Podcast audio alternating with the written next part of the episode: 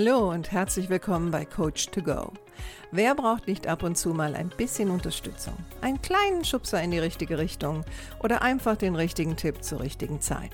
Coach to Go möchte dir genau das geben. Und ich bin Heike Beck-Kobau und seit über 25 Jahren berate und begleite ich Menschen als Coach, Autorin und Mediatorin.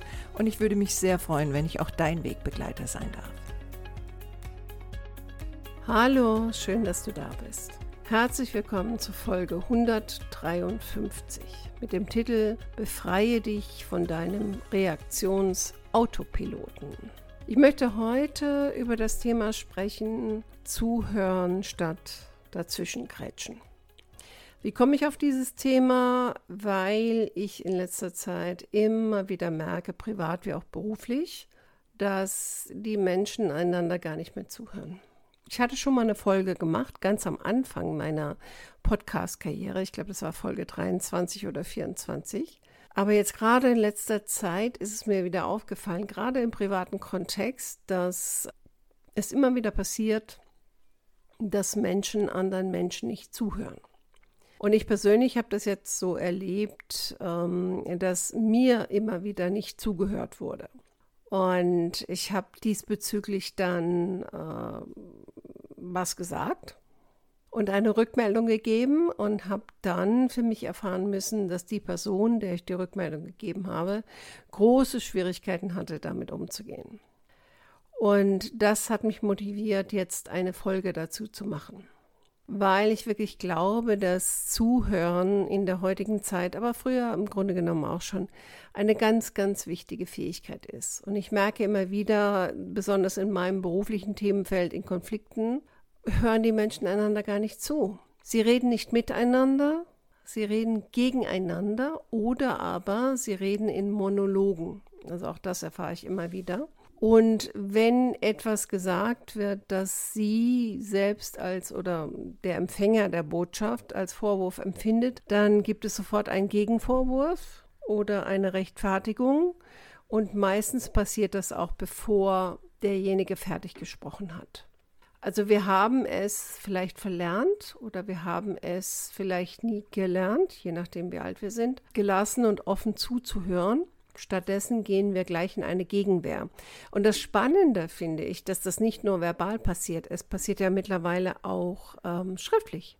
Also jetzt gerade in sozialen Netzwerken. Ne? Also ganz schnell gibt es Reaktionen, wo Leute reagieren, wo ich dann teilweise das Gefühl habe, hm, ich weiß nicht, ob sie wirklich verstanden haben, worum es geht, wobei ich auch selber sage als Kommunikatorin, dass es natürlich sehr, sehr schwer ist, äh, schriftliche Botschaften wirklich so zu verstehen, wie der andere es gemeint hat. Aber was ich immer wieder merke, ist, dass die Menschen auch nicht nachhaken. Sie reagieren einfach. Also sie gehen in einen Reaktionsautopiloten. Deswegen auch äh, der Titel dieser heutigen Folge. Aber warum ist das eigentlich so? Dass wir so schnell verbal reagieren auf das Gesagte von unserem Gegenüber. Und ich habe das jetzt mal ein bisschen recherchiert und da gab es dann eine Unterscheidung zwischen unterschiedlichen Arealen im Gehirn, die dann reagieren. Und das ist ja eigentlich nur logisch, denn wenn unser Gehirn nicht reagiert, würde auch nichts mehr aus unserem Mund rauskommen, wir hätten keine Gefühle und so weiter und so fort. Und was da gesagt wurde, war auf der einen Seite, es gibt natürlich einmal das Reptiliengehirn, was reagiert. Und das ist ja nun mal der älteste Teil unseres Gehirnes. Und viele von euch werden das kennen, ähm, wird auch die Amygdala genannt. Und die kann eigentlich nur zwei Dinge, angreifen oder flüchten. Dann gibt es da noch das fühlende Gehirn, was manche auch das soziale Gehirn nennen. Und dieses fühlende Gehirn speichert Beziehungserfahrungen. Erfahrungen, die wir gemacht haben, Emotionen, die wir gefühlt haben, Emotionen, die wir auch ausgelebt haben. Und das Ganze wird, ich meine jetzt mal simpel ausgedrückt, in Schubladen abgespeichert. Und die emotionalen Reaktionen auf das, was dort gesagt wird oder Triggerworte, die wir hören, sind automatisiert. Also spult einfach ganz schnell ab. Und das ist ja auch das, was wir sehr, sehr oft erleben bei gefühlten Vorwürfen. Ne? Also man hat noch nicht ausgeredet und der andere geht gleich in die Rechtfertigung oder in den Gegenangriff oder in irgendeine Erklärung. Dann gibt es noch das dritte Gehirn in Anführungsstrichen und das wird umgangssprachlich genannt das denkende Gehirn. Und das denkende Gehirn kann logische und rationale Bezüge schaffen. Es plant und reflektiert.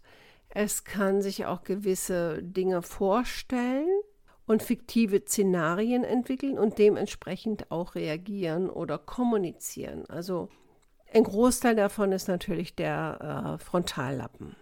So, und wenn wir jetzt etwas hören oder glauben gehört zu haben, ohne genau hinzuhören, und wir reagieren, dann wird es eins dieser drei in Anführungsstrichen Gehirne sein oder vielleicht auch eine Kombination.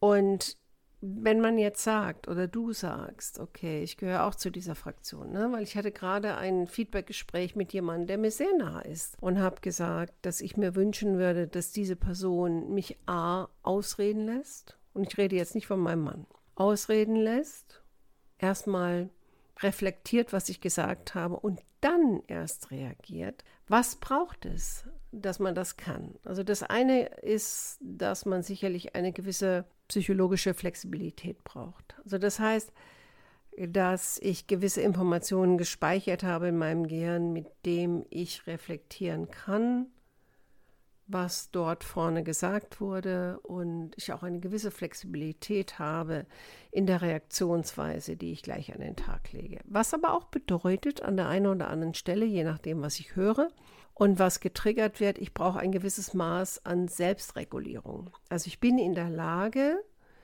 mich selbst, das, was ich denke oder vielmehr noch das, was ich jetzt gleich sage oder tue, zu regulieren. Und gleichzeitig heißt es auch, das sagen die Psychologen, dass wir in der Lage sind, ähm, uns selbst zu steuern, was natürlich auch ein bisschen Übung bedarf. Und wir sind in der Lage, einen Belohnungsaufschub auszuhalten. Was heißt das? Das heißt, dass wenn wir sofort reagieren, wir erwarten natürlich durch unsere Reaktion, dass wir dann etwas erfahren, was für uns einen positiven Effekt hat. Das könnte eine Belohnung sein, das könnte ein Sieg sein, das könnte ein Gewinn sein, das könnte ein was auch immer sein. Und jetzt geht es halt darum, auszuhalten, dass ich das vielleicht erstmal nicht habe. Also statt gleich loszuplärren, auf Deutsch gesagt, halte ich mal aus, was der andere gesagt hat und was es mit mir macht und überlege sehr gezielt, was ich jetzt gleich sage und ob es überhaupt an der Tagesordnung ist, gleich was zu sagen. Das heißt, wir agieren nicht mehr affektmotiviert, wir agieren sehr kontrolliert. Das ist natürlich nicht immer möglich, geschweige denn will man das immer. Ne? Also viele Leute sagen ja, das hätten sie nicht unter Kontrolle gehabt. Ich sage dann sehr oft, mm, man wollte das vorher wahrscheinlich auch nicht unter Kontrolle haben, weil der Weg der Kontrolle ist natürlich mühsamer, weil es bedarf der inneren Arbeit und ich kann auch nicht die Verantwortung für das, was da jetzt gleich aus meinem Mund rauskommt, oder wie ich agiere, auf jemand anderen schieben, was ja normalerweise eine Tagesordnung ist. Ne? Man hört ja ganz oft, durch dich habe ich mich so und so gefühlt. Derjenige hat mich beleidigt.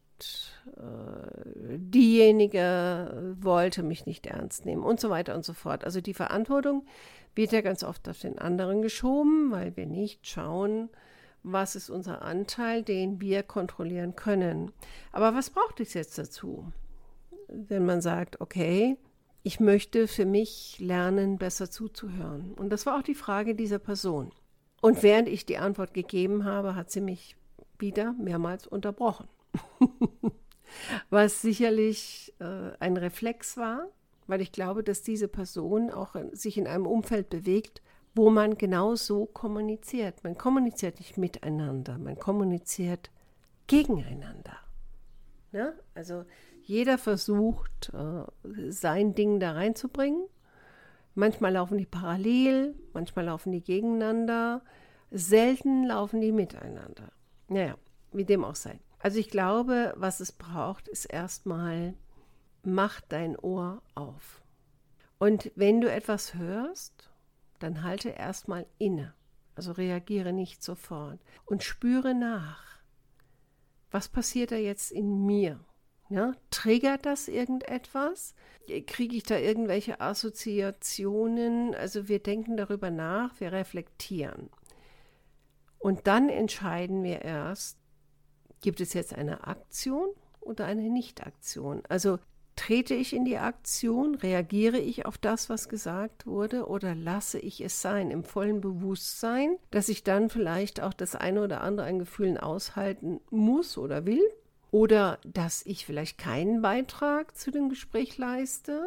Oder dass der andere weiterredet, was ja viele von uns gar nicht ertragen können, weil ganz oft dient ja die Unterbrechung dazu, dass ich meine Botschaft da reindrücke. Es geht ja nicht darum, dass der andere wirklich hört, was ich sage, sondern es geht darum, dass ich die Kontrolle von dem Gespräch an mich reiße. Ganz wichtig ist dabei, finde ich, dass man die Wahrnehmung schult dass man erkennt, wann werde ich durch gewisse Personen, gewisse Botschaften, gewisse Worte getriggert. Das kann man natürlich nicht immer machen, aber ich finde, in Situationen, wo es wichtig ist, vielleicht gewissen beruflichen Situationen, gewissen privaten Situationen mit Partnern, Familie, Kindern, wo ich mir vorgenommen habe, ich möchte anders reagieren, um nicht zu eskalieren, ist das ganz, ganz, ganz entscheidend, dass ich weiß, was mich triggert, was mich tangiert, um dann entscheiden zu können, reagiere ich jetzt darauf, reagiere ich nicht, halte ich es aus, bleibe ich offen für das, was gesagt wurde oder exploriere ich mit Fragen. Also, ne, was ich auch ganz oft merke, ist, dass in Dialogen Gesprächspartner Fragen ganz selten etwas. Also sie geben gleich ihre Meinung rein, sie debattieren, ähm, sie reden über Generalisierung, also Grundgesetze in Anführungsstrichen, ähm, richtig, falsch, schwarz, weiß. Es wird selten gefragt und wenn etwas gefragt wird, dann hat das oft so eine Art von Schuldzuweisung. Ne? Es gibt ja gewisse Schuldzuweisungsfragen und ich nehme jetzt mal das Beispiel, was mich jetzt gerade inspiriert hat, diese Folge zu machen. Also diese Person, die hatte ich gebeten, mich doch ausreden zu lassen. Und dann, wenn ich dann fertig bin, etwas dazu zu sagen oder vielleicht mich das eine oder andere zu fragen. Weil was ich bis dato erlebt hatte, war, dass diese Person mich immer wieder unterbricht, mir irgendwelche Informationen gibt, die entweder gar nicht zu meinem Thema passen oder vielleicht mich auch gar nicht interessieren oder aber bei mir als Vorwurf ankommen. Und als ich dann gesagt habe, ich würde mir wünschen, dass sie oder er in dem Fall mir erstmal bis zum Ende zuhört und dann vielleicht eine Frage stellt oder etwas sagt, kam dann als erstes ein Kommentar, okay, also ich soll jetzt warten, bis du endlich fertig bist und wenn das halt ein halbes Jahr dauert, dann ist das halt so. Und ich habe dann für mich gemerkt, wow, das war ja dann in sich auch wieder so, also gefühlt für mich ein gewisser Vorwurf. Und ich habe dann gesagt, ähm, genau deswegen mag ich manchmal diese Dinge privat, weil es war jetzt privat, nicht ansprechen. Also beruflich mache ich das, weil ganz ehrlich, geht mir am Arsch vorbei, wie der andere jetzt reagiert. Ich will einen Lerneffekt da reinbringen oder ich werde dafür bezahlt zu reagieren. Aber hier war es jetzt privat und dann kommt diese Aussage, woraufhin ich dann gesagt habe, naja, also das empfinde ich jetzt als abwertend, teilweise auch ähm, despektierlich. Und das führt natürlich nicht dazu, dass man oder ich sich eingeladen fühlt, Rückmeldung zu geben bezüglich der Qualität der Kommunikation, was in diesem Fall aber ein Wunsch war. Und das ist auch so etwas, was ich immer wieder merke. Wir kommunizieren, geben dann Wünsche hinein, was wir gerne vom anderen hätten. Und wenn derjenige das dann macht, dann versuchen wir den anderen wieder klein zu machen.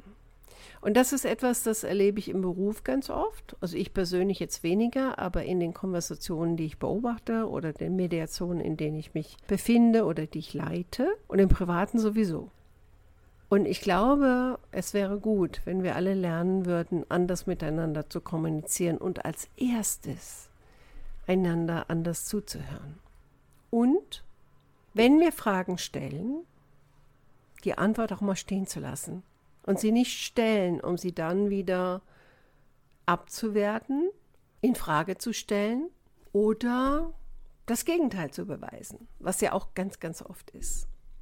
Also, wie gesagt, mein heutiges Thema ist, versuche nicht so oft in der Kommunikation gleich in eine Reaktion zu gehen. Schalte den Autopilot aus, lerne mehr zuzuhören und überlege sehr genau, was du dann als Information, Kommunikation in die Konversation hineingibst. Und ich glaube, ich bin fest davon überzeugt, dass wenn wir das alle tun würden, würde unser Austausch und unser Dialog qualitativ viel besser werden.